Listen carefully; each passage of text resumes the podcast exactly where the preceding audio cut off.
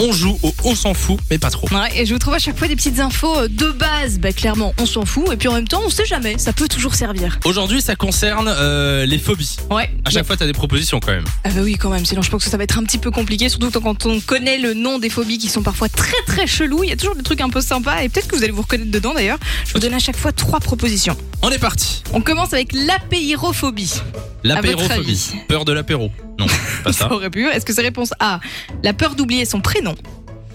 Réponse B La peur de l'infini. Ou bien réponse C La peur que Samy mange tout l'apéro. L'apérophobie.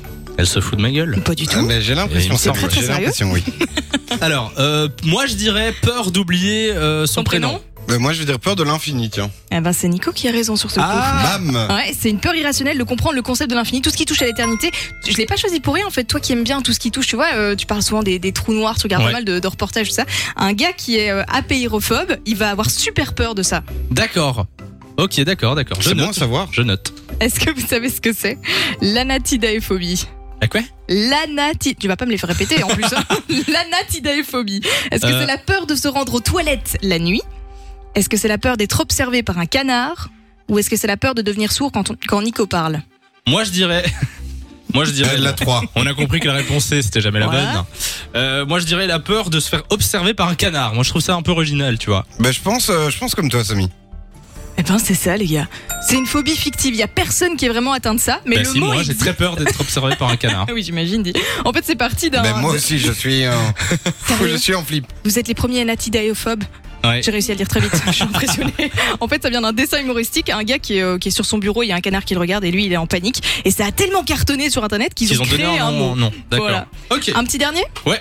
Qu'est-ce que Alors là, je vais faire un effort. L'hippopotomonstrosecipédaliophobie. Tu t'es entraîné combien de fois Celui-là, je ne le répète pas deux fois, je te jure que c'est hors de question. Est-ce Ok. que c'est la peur des mentons, la peur des hippopotames ou bien la peur des mots trop longs La peur, c'est pas les mots trop longs.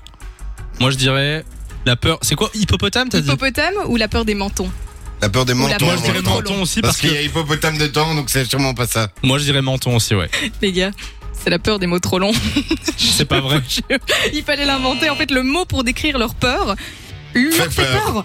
Donc ça Mais n'a c'est aucun n'importe sens. quoi. Non, Bah voilà. mais c'est n'importe quoi. Et ça. la peur des mentons, c'est la géniophobie.